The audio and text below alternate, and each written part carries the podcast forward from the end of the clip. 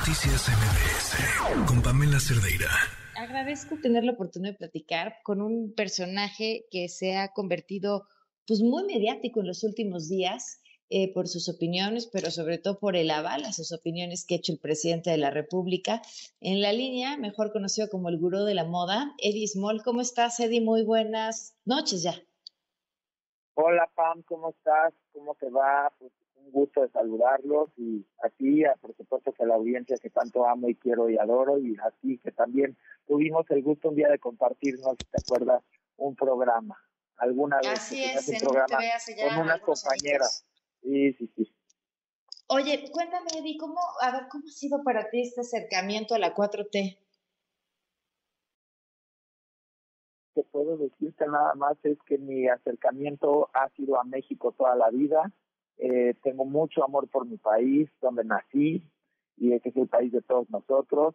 Mi partido es México y mi equipo son los mexicanos y todo el que haga las cosas bien para México y demuestre un desempeño responsable y un desempeño hacia el amor hacia el país y hacia la gente, tiene todo mi respeto, sea de donde sea. Yo no creo en las etiquetas, yo no creo en los colores, yo creo en los seres humanos comprometidos con las causas nobles con las causas urgentes y sobre todo en este caso, pues con México y los mexicanos. Entonces, eh, creo que el acercamiento no es como tal. Eh, por supuesto que me super enamoré cuando me di cuenta que habíamos sido engañados durante muchos años con, y me incluyo, ¿eh? con el Un Peligro para México. Creo que fue una campaña de mucho dinero que metieron para tratar de alejarnos a todos de Andrés Manuel López Obrador y pues por mucho tiempo lo consiguieron porque solamente había medios como dos noticieros, uno en la mañana y en la noche de dos canales, eh, y algunas de radio también bastante interesantes, y pues los diarios, ¿no? Los diarios de circulación, pero no había este tema de involucramiento en las redes sociales como lo empezó a ver ya para 2018. Y sí, a final de cuentas, nada más digo, a partir de fin de 2018 fue cuando decidí que quería apostar por por, eh, por, por el proyecto alternativo de nación que tenía y ya viendo los resultados, bueno, estoy encantado, ¿eh? Oye, a ver, eso me encantaría escucharlo. ¿Cuáles han sido esos resultados que te tienen encantado? Pues dura esta entrevista porque tampoco te quiero quitar el tiempo aire. ¿A poco tienes tantos? ¿Mandé? ¿A poco tienes tantos? Rápidamente, vamos a tratar de hacerlo rápido. Eh, resultados. Este presidente, con todo y una pandemia, tiene resultados impresionantes a nivel recaudación, a nivel no devaluación, a nivel reservas en el Banco de México, que también es, por supuesto, y hay que darle el aplauso al Banco de México, eh, porque reservas récord de 2021 y con todo y como hoy están las reservas siguen siendo récord. Este presidente ya después de la pandemia, con guerra, con crisis energética, crisis alimentaria, y todo lo que hay en el mundo y una crisis eh, global de inflación, el presidente, con todo y todo, el trimestre pasado, el PIB de México fue más alto el de Estados Unidos que quedó negativo. Aunque nuestro PIB viene en vías de recuperación y está a punto de quedar a punto, está menos punto cuatro. Sí, seguimos debiendo puntos todavía. Está a puntito de agarrar los niveles prepandemia. Va a crecer cuando todos apostaron porque el país no iba a crecer o sea que sí va a terminar el sexenio y no va a haber crecimiento. Yo aquí, sí, que se quedan grabados los programas y que está toda la audiencia, les aseguro que para fin del sexenio de Andrés Manuel López Obrador habrá crecido el país. Por supuesto que sí va a crecer. Tenemos un efecto nearshoring, que pues no sé que no tenemos mucho tiempo en las entrevistas, pero el efecto nearshoring sería muy interesante en otra entrevista platicárselos y que abrieran ustedes su mente a toda la oportunidad que tiene ahorita México y que ya es una realidad, que ya hay muchas compañías que se están mudando al país, que están mudando su, su producción completa de Oriente, de China y de otros países para acá. ¿Por qué? Porque México tiene una gran eh, oportunidad de manufactura, una calidad, pero aparte una cercanía. y luego también tuvimos récord en el YED. No sé si supiste el récord en el YED el último trimestre en la inversión extranjera directa. Eh, mira, me encantaría darte el último récord, pero no he revisado el último, pero sí la última vez que revisé que Presidencia presumía justamente eh, un récord en inversión extranjera, en realidad sus propios datos mostraban lo contrario, pero ahorita no tengo fundamentos para decirte si sí o si no, porque ahorita no he, no he revisado, no lo que declaran, los propios datos de la Secretaría de Economía, pero te prometo de sentarme a, echarles un ojo a esos datos. Este, pero me llama mucho la atención y, además te agradezco tu, tu, oportunidad de decir qué es eso que aquello que ves bien. Ahora, a ver una cosa, eh, coincidiendo, por cierto, en que sí, la, la recaudación son muy buenos. Este, Hablabas acerca del crecimiento, pero prepandemia, o sea, en el primer año del gobierno del presidente sin pandemia, tampoco crecimos pero pues me da pena porque la verdad es que me caes muy bien y no quiero refutarte, pero pero bueno, pues estos son datos. No, pero pues si no es eh, personal. No, no, no, Yo no sé si tú sabías que también en el sexenio, por ejemplo, de Calderón, hubo una baja hasta de menos 4.1 del PIB eh, durante su sexenio y después lo logró recuperar. Yo no sé si sabías que también le sucedió lo mismo a, a Cedillo yo no sé si tú, digo, porque no es obligación saber, y Fox también tuvo su, su problema, muy, muy chiquito, como de punto algo.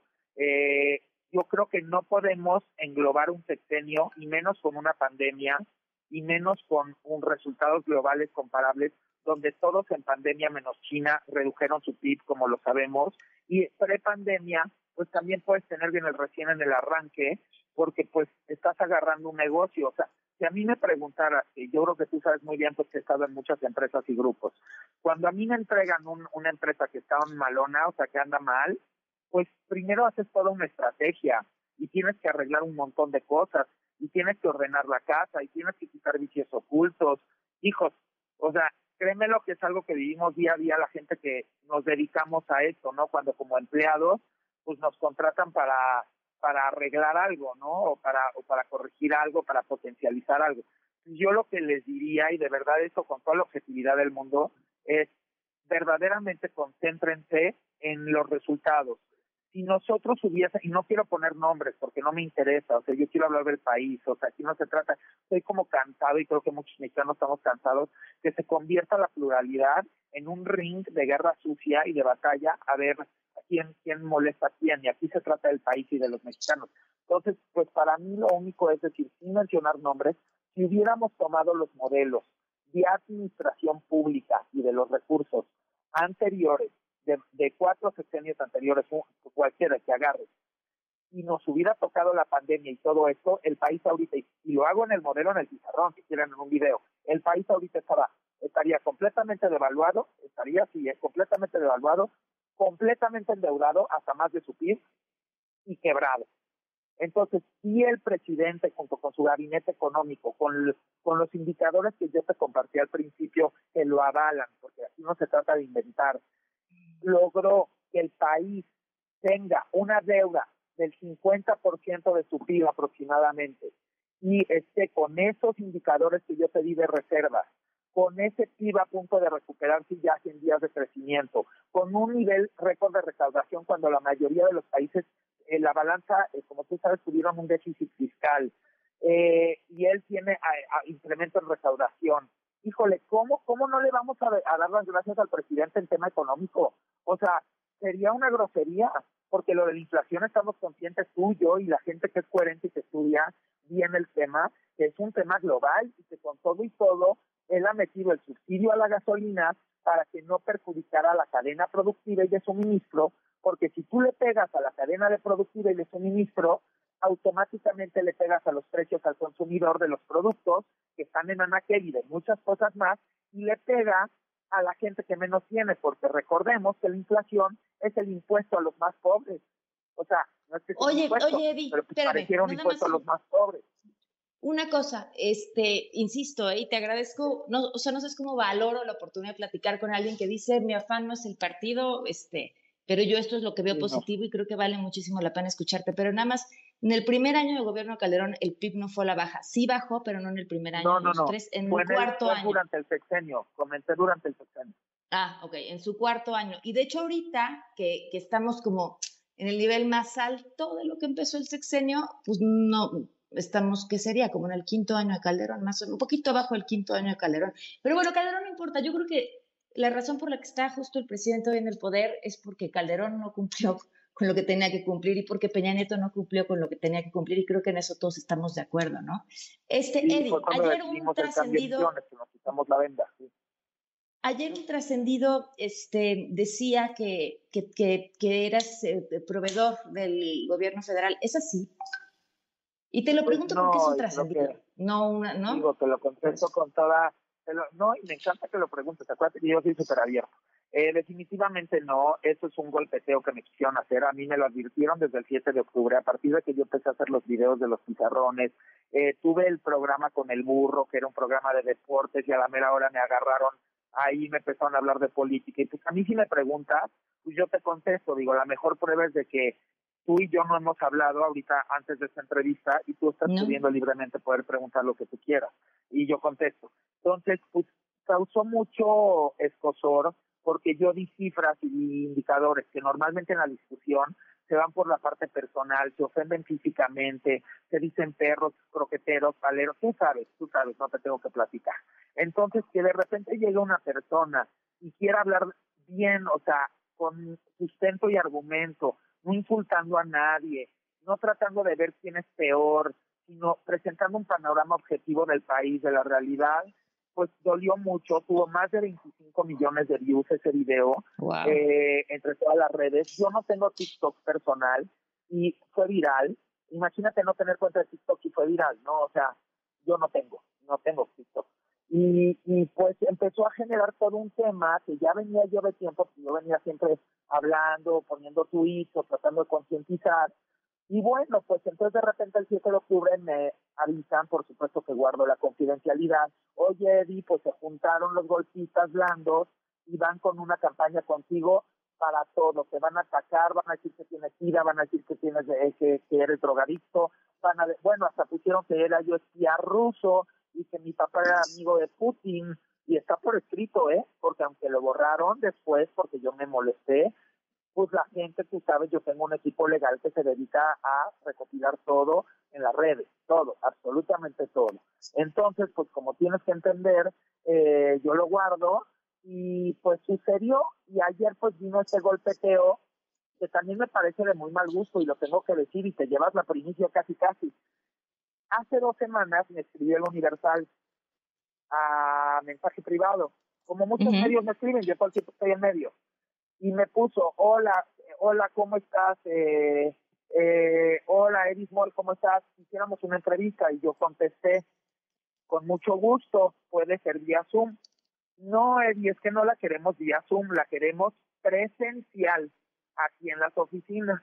Y yo les contesté, no, pues no estoy en la Ciudad de México con muchísimo gusto en dos semanas que voy a una gira de medios, porque voy a estar en una gira de medios ya ahorita próximamente, eh, yo una vez al mes voy con medios, y le dije con muchísimo gusto, pues, pues te las doy. No, pero es que queríamos que no sé, no, pues no puedo, o sea, pues no puedo. Entonces, qué casualidad que ayer el Universal saca este, pues podría decir yo, difamación, mentira, manipulación, golpismo, que yo ya estaba advertido desde el 7 de octubre, ¿eh? o sea, no es sorpresa. Que, oye, si los moneros me han pintado, por favor, ¿y cómo me han pintado? Yo no sé si te ha tocado ver, pero todos los moneros de los periódicos de circulación nacional me han pintado. O sea, empezó una articulación que, miren, mis respetos, porque yo a toda la gente la respeto, pero creo que está muy mal, que porque alguien habló con argumentos y, y con sustento, busquen hacer eso, porque pues esa persona tiene una trayectoria, la conocen la mayoría de los empresarios, ha estado mucho tiempo en los medios, tanta gente que ha trabajado con uno, es muy difícil tapar el sol con un dedo. Y bueno, pues entonces dijeron eso, a lo cual yo contesto rotundamente y con pruebas, porque yo hasta les exigí que por favor sacaran las pruebas. El contrato que pusieron no está ni con mi nombre, ni con mi apellido, ni con mi firma, está a nombre de una compañía en la cual yo soy empleado. La compañía está fundada, la marca, desde 1994 por su fundador y hoy, por hoy, el dueño es su hijo, el hijo del fundador. O sea, ni cambio de apellidos, ni cambio de nada, el hijo del fundador. ¿Por qué? Porque es lo lógico, es una empresa que rompió todos los récords que se puedan imaginar deportiva, grandes ligas, vistió a la selección nacional varias veces, la selección nacional en 2012 ganó el oro en Londres 2012 con la playera diseñada y producida por Atlética. Eh, bueno, Olimpiadas, eh, el Atlas con su playera, las Chivas, los clubes de Monterrey de primera división, o sea, no tengo que platicar. Yo solamente tengo un año aquí y me contrataron como director y director creativo para llevar la marca hacia un stage de tiendas, de internet y de otras cosas y diversificar y no nada más quedar en la parte pura encasillada como deportiva y pues tú sabes que yo toda la vida he sido pues diseñador, mercadólogo, publicista y asesor de muchísimos empresarios, sí, pero como empleado. Entonces, imagínate tú, Pa, que tú eres una colaboradora de MBS y de repente, pues resulta que tienes que hacer menciones en tu programa porque las vendió el área de venta de X gobiernos, ¿no? Te estoy poniendo un ejemplo, pero pues tú no lo vendiste, tú te dedicas solamente como locutora, ¿a poco alguien podría decir que entonces tú haces las menciones de pauta o que ponen pauta en tu programa y que entonces tú tienes algo que ver y el contrato está a tu nombre y tú lo firmaste y tú tienes algo que ver?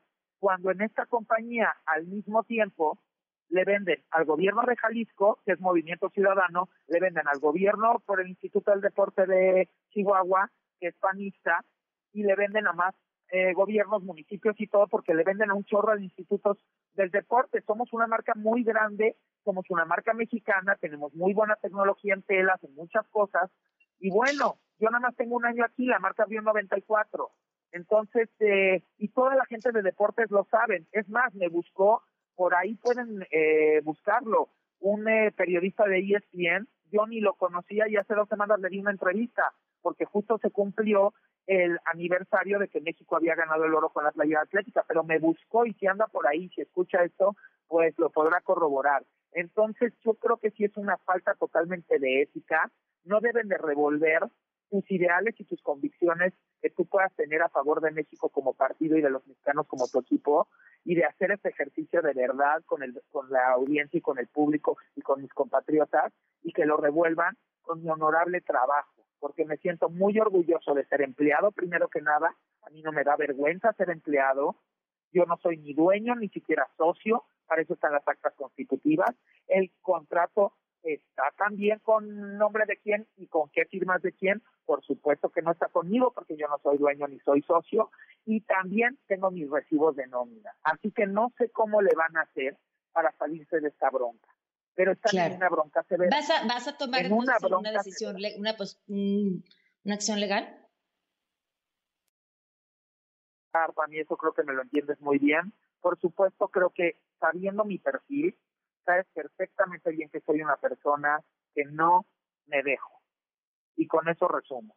Y no me dejo porque si yo a final de cuentas no, primero que nada no saco esta aclaración, ¿no? Que en este caso me la pidieron ustedes, pero pues ya he estado en muchos medios. Hay hasta un video por ahí circulando en las redes de, de medios de ayer, ¿no? Y yo a todos les doy entrevista, ¿eh? No, no tengo yo preferencia y, y abierto a todas las preguntas porque pues el que nada debe, nada teme. Y yo no tengo nada, yo no debo absolutamente nada, nada. Y por mis padres y por mi vida, que está bastante también en, en un tema de salud, pero bastante mejorando, eh, no, definitivamente no. Y yo creo que por eso es que, mira, normalmente quien sale al, a la parte, vamos a decir, eh, de, de hacer videos y de querer explicar y todo esto, pues es alguien que normalmente lo podría hacer, ¿no? Porque alguien que pues tuviera mil cosas, pues no lo haría. Pero pues modo que yo me sienta avergonzado. Entonces, que me, como me decían ayer, por ejemplo, ayer estaba yo hablando con, con alguien que del TEC, ¿no? Pues Atlética es el que hace todos los uniformes deportivos y de todas las disciplinas del TEC de todos los campos. Y ahora nos ganamos el de VM, me decían los de ventas también, yo estuve haciendo todos los diseños. Más de 500 diseños, imagínate. Estoy como loco, bendito Dios, tengo mucho trabajo. ¿No? Edith, pues no me tomes esto como un ejercicio de censura, pero esta entrevista tenía que durar 10 minutos y tengo que despedir ah, bueno, aquí. Bueno, pero vamos a decir universidades y marcas no, no, Te volvemos a invitar y te agradezco mucho que nos hayas tomado la llamada. ok. Gracias, Edith. Un abrazo. Saludos, besos. Noticias MBS